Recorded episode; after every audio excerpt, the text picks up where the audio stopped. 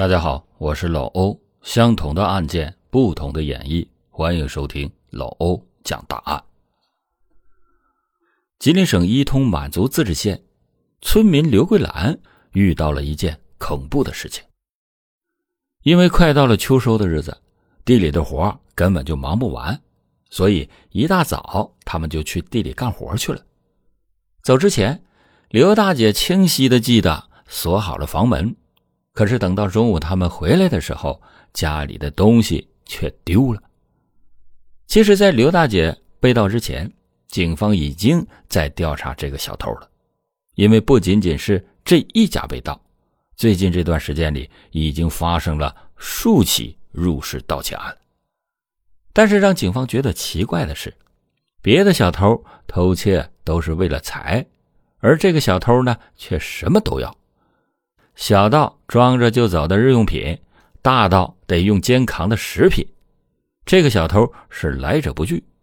但是因为案发地全都是在农村，没有监控，警方也没有办法确定嫌疑人的样貌。可是通过现场检测，还是提取到了窃贼的指纹。通过对比，警方发现这些盗窃案都是同一人所为。当民警把窃贼的指纹输入信息库进行对比之后，却有了惊喜的发现：窃贼的指纹和一个名叫张军的人高度重合。而这个张军，则是派出所的老熟人了，从二十岁左右就因为盗窃进了监狱，之后更是连续三次被捕。可虽然确定了嫌疑人的身份，但是想要抓住他却没有那么轻松。警方先在张军的户籍地进行了走访，发现这个人因为多次入狱，早就妻离子散了。考虑到现在盗窃案的被盗财物并不是很多，警方还是希望张军的家属劝他来自首。可是让人想不到的是，无论是谁都联系不上他。无奈。警方只好根据当前掌握的信息进行推测，因为张军盗窃时表现的来者不拒，其中还有大量的日用品和食品，警方就推断，这个人应该还在本地。除此之外，警方还注意到了一个奇怪的细节，那就是张军居然连女性用品都盗用，警方由此就推断，张军的身旁应该有。女性随同。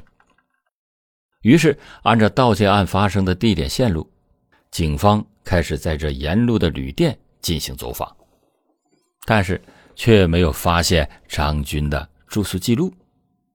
明明知道他就在附近，可是就是抓不到他。警方只好是放平了心态，继续排查。在大面积的走访一无所获之后。警方就把目光放到了现在唯一还没有调查的旧城区中。这个地方因为城区改造工程，很多住户都搬走了，大量的空闲房屋都被用来出租，所以这里的流动和外来人口十分的密集。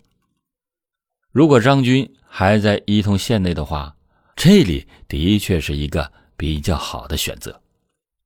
二零一五年十一月，伊通县公安局决定对管理混乱的片区进行集中整治，这无疑是一个搜捕张军的好机会。果然，整治开始没几天，就有人向派出所举报，在他居住的地方发现了一个和张军十分相似的男子，并且这个男子和一个妇女同居，女子叫做王云，房子也是王云租的。让他感到奇怪的是，王云租住的这个房子有四个门，正门走那最方便，可是王云却把正门给锁住，天天就从其他的偏门走。这种可疑的举动就坚定了民警的信心，种种线索都表明，这个男子就是他们苦苦在追寻的张军。于是，在二零一五年十一月中旬，警方决定。对其实行抓捕。就这样，这个曾经连续疯狂盗窃的凶手终于落网。将张军抓获以后，因为他此前有过多次入狱和被审讯的经历，警方已经做好了他嘴硬的准备。可是，真正面对审讯的时候，张军却表现得十分紧张。对于这个从二十岁开始就在监狱中度过的人来说，手铐和铁网应该是他最熟悉的东西了。民警虽然察觉出了异常，但一时半会儿也不明白他为什么会有如此的表现。等张军的情绪平复之后，他也向警方如实的招供，一口气坦白了十多起盗窃案，其中甚至有警方没有记录的案件。而随着审讯的深入，警方越来越惊讶了。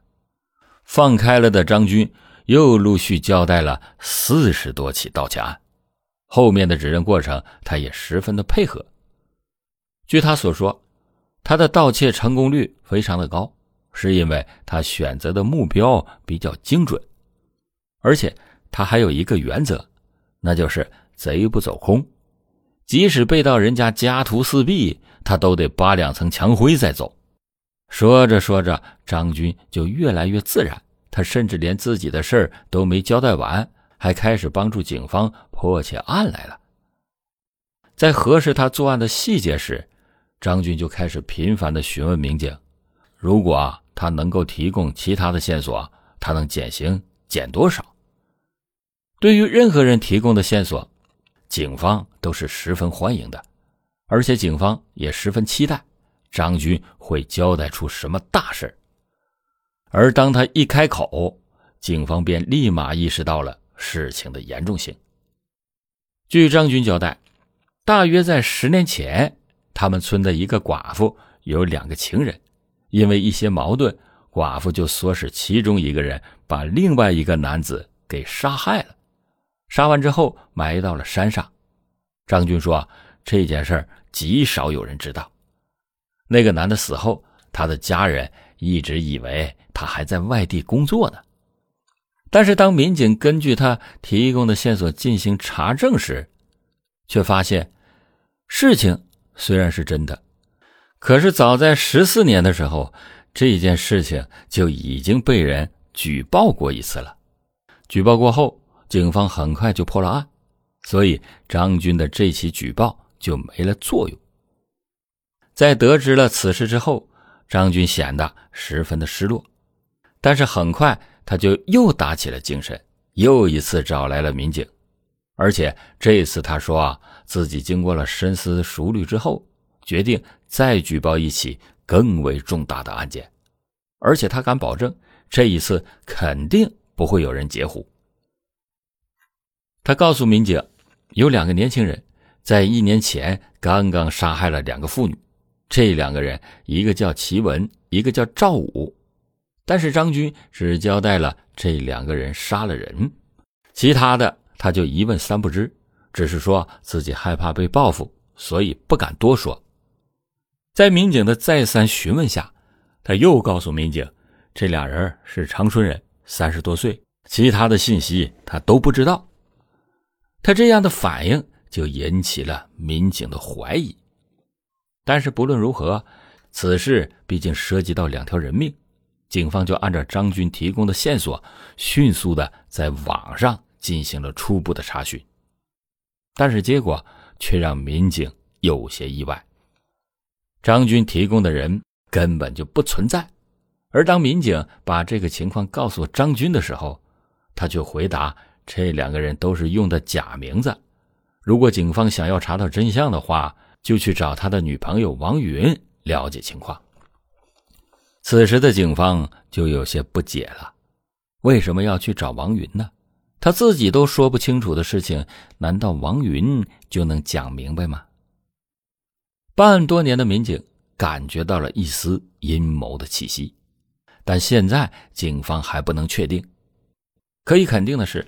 王云一定知道些什么不为人知的秘密。随后，警方联系了王云，却发现他的电话已经停机了。当警方赶到王云此前和张军租住的房子后，却发现他已经搬走了。王云的突然消失，让民警更加确定此事另有隐情。当务之急就是找到王云，只有找到他，才能揭开事情的真相。在对王云的调查时，民警发现王云和张军在半年前曾经在县城的另一个地方居住过，警方就马上赶到了该地，并且顺利的联系上了房东。房东表示，两个人搬走以后，因为这里快拆迁了，便没有再进行出租。当民警询问两个人在这居住期间是否发生过什么异常情况时，房东立马告诉民警，在一五年夏天的时候，有邻居找他投诉说，张军他们屋子里莫名其妙的传出了一股让人无法忍受的腐臭味。当时他也询问过张军，张军解释说啊，是冰箱坏了，里面的肉臭了，因为很快味道就没有了。所以大家当时也都没有在意，但是对于常年侦办刑事案件的民警来说，这个奇怪的味道引起了他们的重视。在拿到了房子的钥匙之后，警方进入了这个房屋进行检查。屋内并没有什么奇怪的地方，可是房子后面的仓库却引起了警方的注意。仓库里到底有什么东西？张军为什么要费尽心思的将仓库遮盖呢？随后，警方撬开了门锁，进了屋里。即使是在冬天，屋内还是有一股奇怪的味道。而屋内靠墙的角落引起了警方的注意。角落里堆放了很多破旧的被褥。当民警把被褥掀开之后，令人恐惧的一幕出现了。通过法医的检测，两位死者的死亡时间都在半年以上，所以尸体腐败的程度非常的高。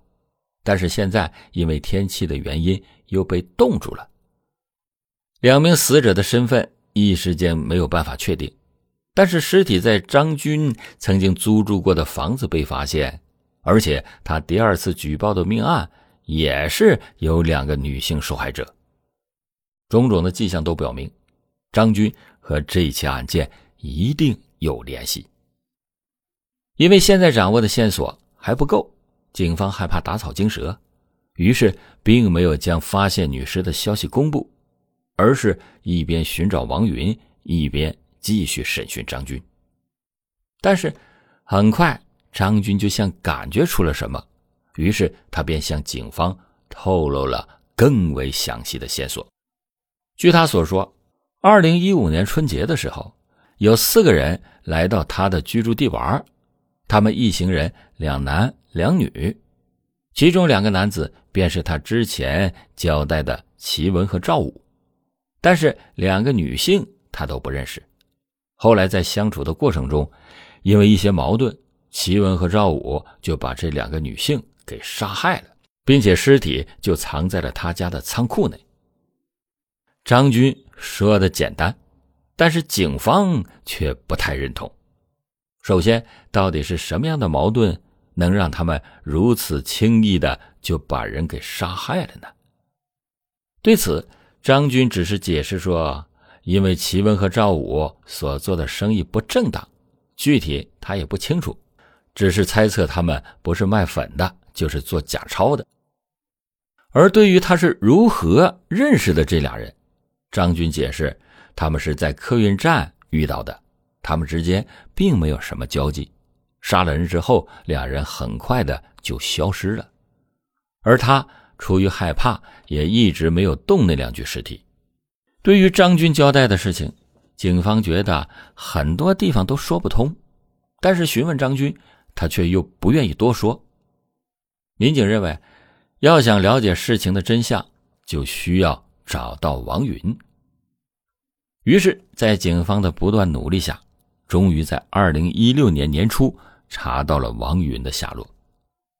到了二零一六年二月中旬，警方终于将王云抓获。王云到案以后，表现的十分紧张，警方根本就没费什么力气，王云自己就全招了。据他所说啊。他和张军一起过了四年，本来日子一直都很不错，直到一年前，张军做了一件对不起他的事儿，也就是从那天开始，他便一直活在恐惧下。一五年元旦期间，张军把一个五十多岁的妇女带回了家，当时两个人就发生了争吵，中间张军甚至拿斧子威胁他。就这样，害怕的王云离开了家。他在外面转了一圈之后，透过窗户看到了可怕的一幕。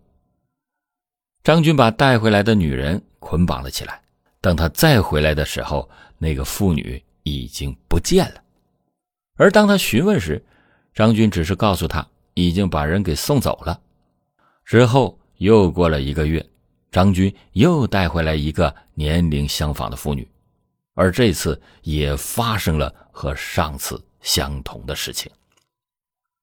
王云说：“虽然他也是猜测张军可能是杀了人，但是他并没有仓库的钥匙，自己也无法确定。”听了王云的供述。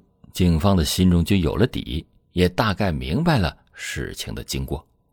张军明显是撒了谎，这两个妇女是他找来的，也根本没有什么奇闻和照物。根据目前警方掌握的线索，这一起重大命案的作案嫌疑人就是张军。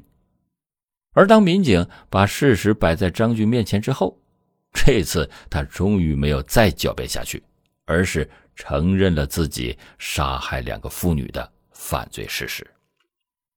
张军说：“啊，一五年年初，他以找对象为由，把在火车站附近结识的两位妇女骗回到家。到家之后，他就卸下了伪装，用武力控制了两个女子，在抢走了他们身上的财物之后，将其杀害。案件到此，终于真相大白。张军因为盗窃被捕。”却又企图靠自己犯下的杀人案减刑，不知道他是无知还是无畏。多年的牢狱生活并没有让他变得老实，反而出狱以后仍然再次的犯案。他觉得是社会抛弃了他，其实是他不愿意融入社会。而这次因犯命案再次入狱，等待他的必将是法律的严惩。地狱空荡荡。魔鬼在人间。好了，感谢您今天收听老欧讲大案。老欧讲大案，警示迷途者，唤醒梦中人。